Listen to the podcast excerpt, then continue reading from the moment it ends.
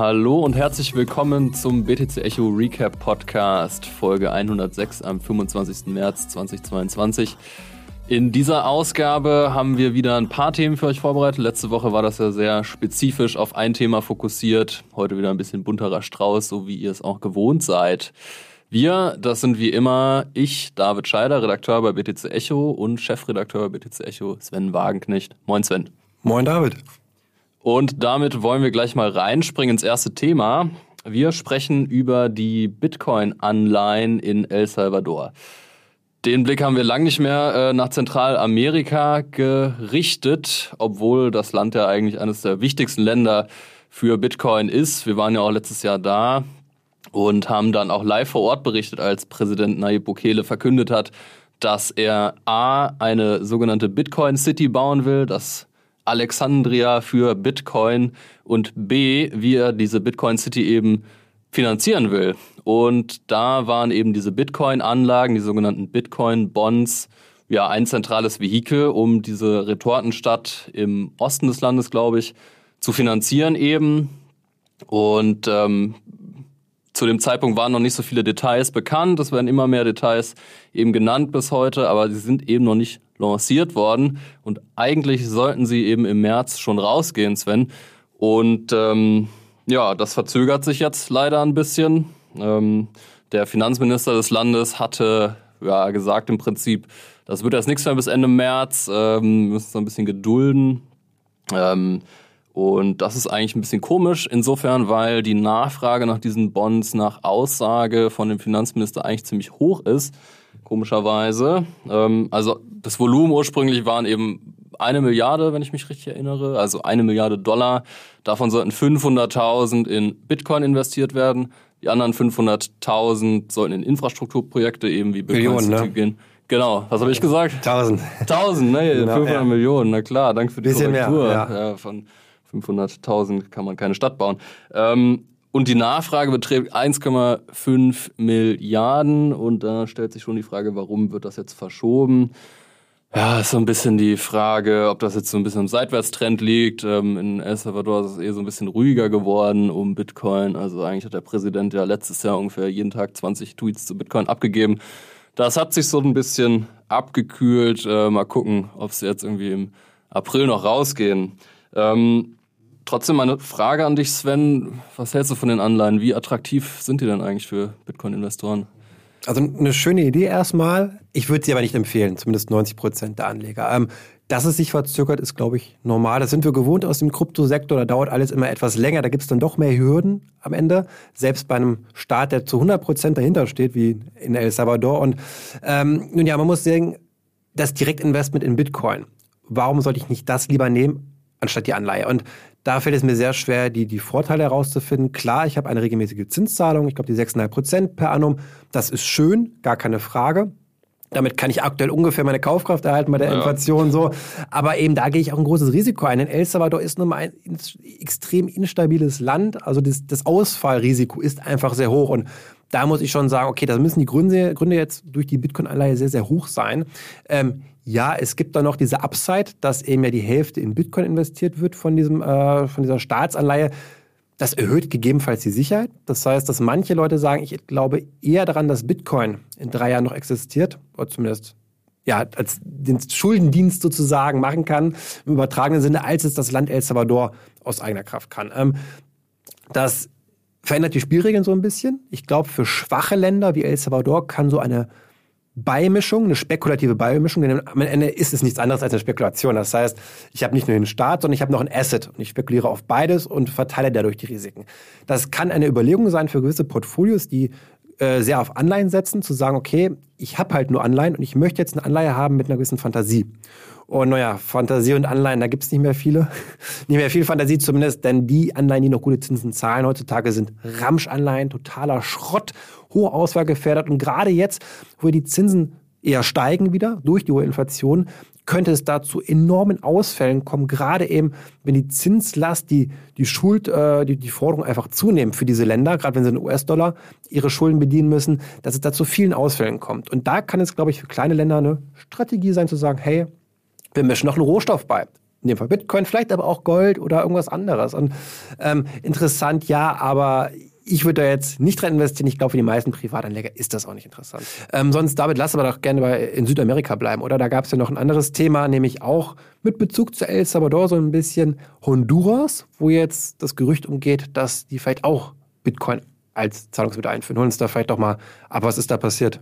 Ja, Gerüchte und Bitcoin-Standard ist immer so eine Sache. Also, ähm, ja, Honduras ist einer der Kandidaten, die eventuell als nächstes ähm, Bitcoin als Zahlungsmittel einführen, aber viel mehr als Gerüchte sind es leider noch nicht. So ehrlich muss man sein. Und eine Nase spielt da eine ganz große Rolle. Der eine oder die andere wird, wird ihn kennen. Die Rede ist von Max Kaiser, ein ja, ich würde sagen, Bitcoin-Influencer der ersten Stunde, hatte früher für Russia Today auch eine Show gemacht. Ähm, ist der noch zurechnungsfähig, David? Was ja, das ist zumindest eine umstrittene Person auf jeden Fall. Ich habe mal die Videos also mir eingeschaut mit so einer Brille da und was der dann für, für Meme-Videos total auch macht. Das ist also für mich schon grenzwertig, so was äh, Zurechnungsfähigkeit angeht. Also. Es ist pure Unterhaltung. Äh, man kann ja sagen, was man will. Ähm, aber er ist halt einer der ersten auf jeden Fall, die ja, frühzeitig sich zu Bitcoin geäußert haben, hat auch so eine Vergangenheit im Finanzsektor und ist auch dem Ruf von Bukele gefolgt. Soweit ich weiß, wohnt er mit seiner Frau Stacey Herbert mittlerweile in El Salvador und treibt da sein Unwesen. Und ja, eines der Nachbarländer von El Salvador ist eben Honduras. Und da hatte besagter Max Kaiser diese Woche einen Tweet abgesetzt mit der Flagge von Honduras und da stand dann It is happening, es passiert. Und natürlich sind alle gleich auf den Zug aufgesprungen. Ähm, aber es gibt absolut keine Bestätigung von offizieller Seite, muss man sagen. Aber so ein Indiz mehr gibt es schon, nämlich ein Tweet bzw. ein Zitat von Präsidentin Castro, das ich hier mal kurz vorlesen muss. Ähm, und zwar, ich zitiere, wir dürfen nicht zulassen, dass El Salvador das einzige Land ist, das der Dollar-Hegemonie entkommt. Honduras hat das Recht, sich den Ländern der ersten Welt anzunähern. Ja, also ähm, Dollar-Hegemonie ist so ein Stichwort. Da wollen die Länder sich gerne von befreien, un unabhängiger werden. Da gibt's viele Möglichkeiten. Eine davon wäre Bitcoin. Also es ist ähm, immer noch vage, aber ähm, Mal schauen. Ist ein heißes Thema gerade so, ne? Unabhängigkeit vom US-Dollar, ähm, klar durch den Russlandkrieg, Ukraine-Krieg. Ja. Gerade aktueller denn je. Ähm, da wir gesehen haben, okay, die Weltreservewährung ist nicht für alle Länder die Weltreservewährung, denn im Zweifel wird das Geld der Zentralbank in US-Dollar eingefroren. Das, das sehen wir jetzt bei Russland. Ähm, politisch kann man es total unterstützen. Ich bin auch für super harte Sanktionen. Aber was heißt das für den US-Dollar? Das heißt, wenn ich mich nicht gut stelle mit den USA, mit dem Westen, muss ich damit rechnen, dass meine Währungsreserven weg sind. Das ist nicht der Sinn dahinter. Und daher glaube ich, werden viele Länder, die vielleicht auch ein bisschen ein kritisches Verhältnis haben zu den USA, überlegen, ob sie weiterhin in US-Dollar Reserven ansparen oder eben auch nicht. Das ist, für mich ist das ein, ein Novum in der ja, US-Dollar-Geldgeschichte, kann man sagen. Vielleicht seit Bretton Woods 1971 irgendwie, also als es aufgelöst worden ist, vielleicht, vielleicht der, der größte Wendepunkt überhaupt, den wir sehen. Also ich glaube, dass die USA damit sich sehr geschadet haben, denn die Länder, eben auch Honduras hat ja auch ein kritisches Verhältnis zum Teil, werden nach Alternativen suchen. Ich denke, es wird nicht Bitcoin in erster Linie sein. Das hoffen wir vielleicht immer, David, aber naja, ich glaube. Man muss da realistisch sein. Realistisch ja. sein. Ich glaube, es sind vor allem, dann ist es Gold, es sind Rohstoffe, die, die, die eine größere Rolle spielen werden, einfach in der Absicherung, denn darum geht es am Ende. Und ähm, Bitcoin kann natürlich nachgelagert schon, ich denke, das wird in ein paar Jahren vielleicht dadurch auch eine größere Rolle nehmen, denn es ist politisch neutral. Denn wenn wir jetzt sagen, okay, wir nehmen nicht den US-Dollar, sondern den Euro, wir hätten exakt das gleiche Problem. Oder den chinesischen Renminbi. Es ist immer eine staatliche Währung am Ende, die von der führenden äh, Zentralbank sozusagen, oder die, die die Weltreservewährung stellt, immer gesteuert werden kann. Und ich glaube, das ist etwas Neues, was uns auch den Wert von eben nicht ja, zensierbaren Währungen zeigt oder von Nicht-Fiat-Währungen, glaube ich. Das heißt, dieses Bewusstsein, das stärkt definitiv die Adoption, die Mainstream-Adoption, die Attraktivität von Kryptowährungen auch. Und ich glaube, das ist wichtig nochmal zu sagen nicht um am Ende mit Sanktionen zu umgehen. Es geht eher um das Retten des Vermögens, denn das Vermögen kann, wenn ich jetzt es habe auf einer Non-Custodial-Wallet, nicht eingefroren werden von einem anderen Staat. Das geht bei, Welt, äh, bei Reservewährung schon im Fiat-Bereich. Das ist ein ganz entscheidender Unterschied. Was aber, und ich glaube, das, das ist ganz, ganz wichtig, ist, Sanktionen umgehen? Ja, nein. Schwierig, ne? Ist ja auch interessant, weil in dem Zusammenhang habe ich gelesen, dass zum Beispiel Russland jetzt auch das Gas und Öl gerne in Rubel bezahlt haben will und nicht mehr in Euro und Dollar. Das heißt, äh, so könnte auch Russland die eigene Währung als Art politische Waffe einnehmen, auch um eine Inflation so ein bisschen Vorschub zu leisten, oder? Absolut. Ich glaube, das ist ähm, die Woche jetzt, die nächsten Tage werden entscheidend sein für den auch, für die Position Deutschlands vor allem. Da entweder wir uns dafür entscheiden, die Sanktionen fallen zu lassen, damit würden wir unser Gesicht verlieren in Teilen, oder es gibt kein Gas mehr. Diese zwei Optionen gibt es. Das heißt, eigentlich sagen wir, wir wollen aber Gas, wir brauchen das Gas. Nur wenn wir das wollen, dann müssen wir die härteste Sanktion, die müssen wir kippen. Weil nur so können wir nämlich dann mit Rubel bezahlen, weil wir haben nicht die Rubel, um das machen zu müssen. Das heißt, es würde wieder zur Lockerung kommen der schärfsten Sanktionen. Das heißt, es ist extrem, was wir gerade erleben. Also ich glaube, die nächsten Tage können da ja auch an den Märkten, an den Börsen hochvolatil sein. Ich sehe es aktuell noch nicht heute, dass die Börsen es einpreisen, dieses Risiko. Das, das sehe ich eigentlich. Ich sehe eine große Stabilität heute zumindest. Mhm.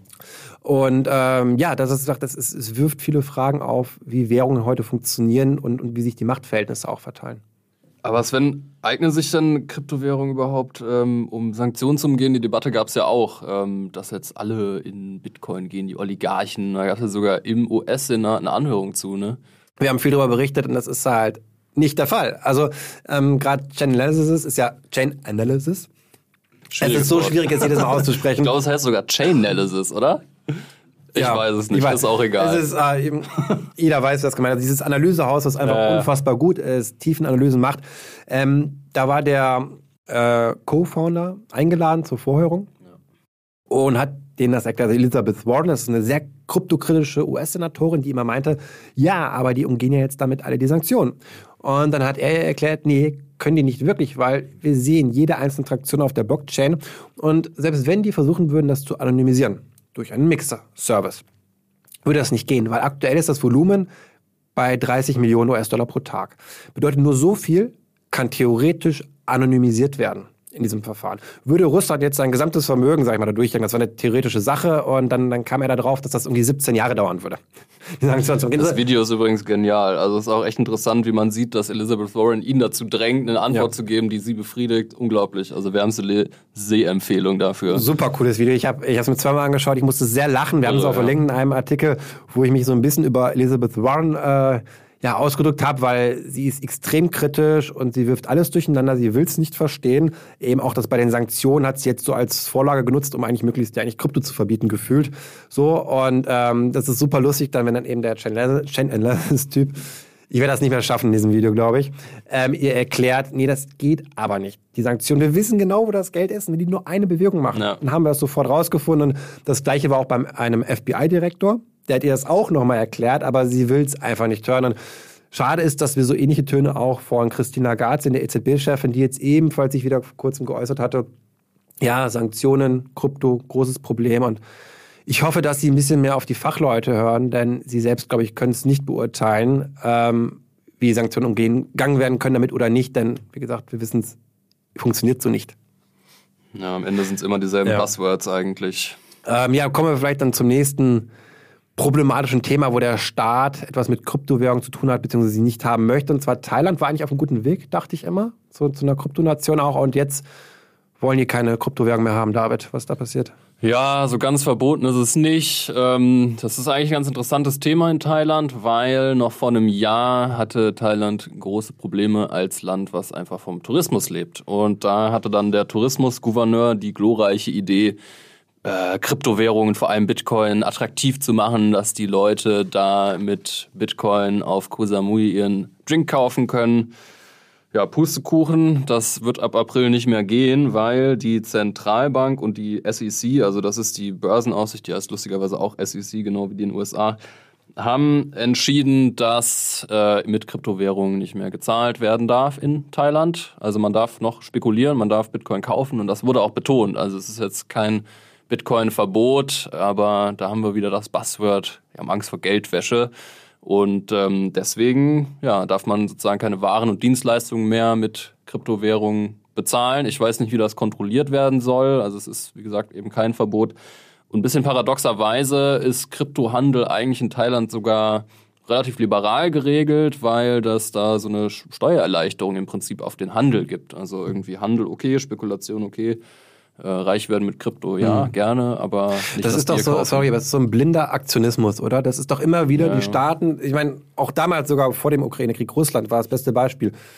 Die eine Seite sagt, ja, wir müssen das äh, legalisieren, liberalisieren, die andere sagt genau das Gegenteil. Mal setzt sich die eine Seite durch, mal die andere. Und gefühlt alle zwei Wochen habe ich entweder ja, die eine oder die andere Richtung, die gerade dominiert. Und ich frage mich aktuell, wie viel Gewicht soll man diesen Nachrichten überhaupt noch schenken, gefühlt, weil ja. in einem Jahr wird es sowieso wieder anders ausschauen. Genau also ich glaube, so, ja. klar, die großen Entscheidungen, die haben wir schon aktuell in den USA, in Europa. Das ist wichtig, was da gerade diskutiert wird. Wir haben ja viel darüber berichtet in den letzten ja, Tagen auch zur Mika-Verordnung. Vielleicht kann sich der eine oder andere da mal erinnern. Oh, ja. viele Podcast-Minuten äh, drauf verwendet, auch einen Artikel zugeschrieben.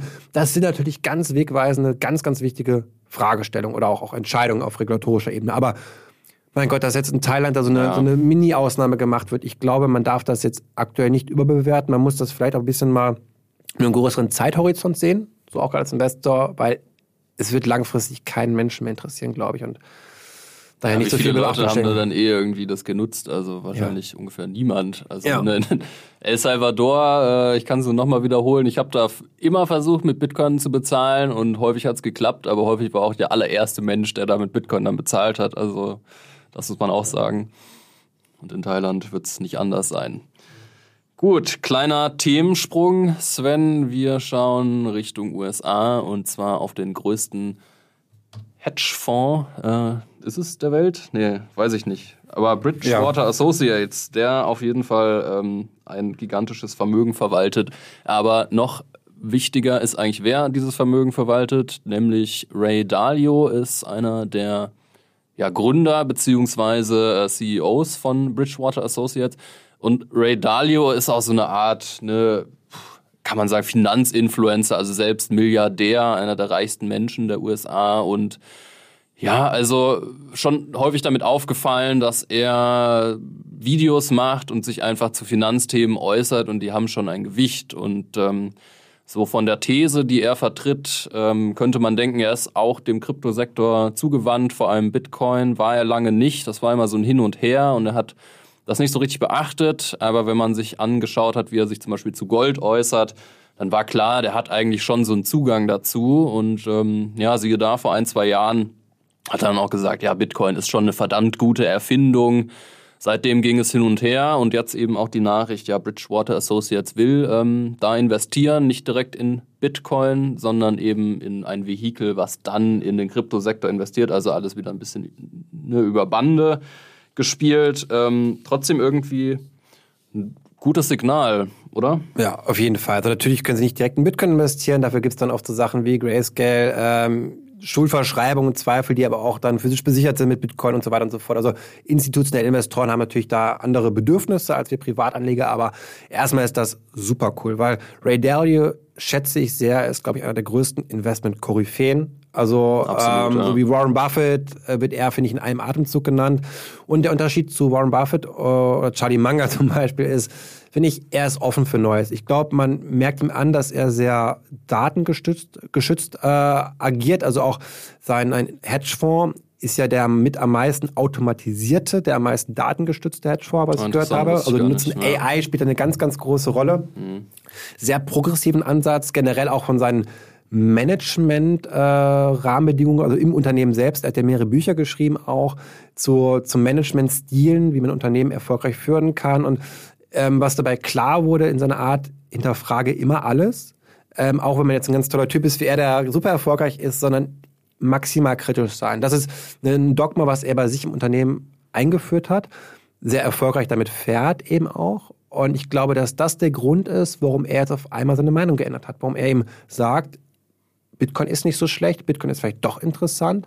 Er hat einen sehr kritischen Blick auf die gesamte Weltlage, nenne ich es jetzt mal, also auch die Schuldenthematik, hat ja nochmal ein Buch drüber geschrieben, auch sieht es als sehr gefährlich an. Das Thema Inflation spielt eine große Rolle bei ihm.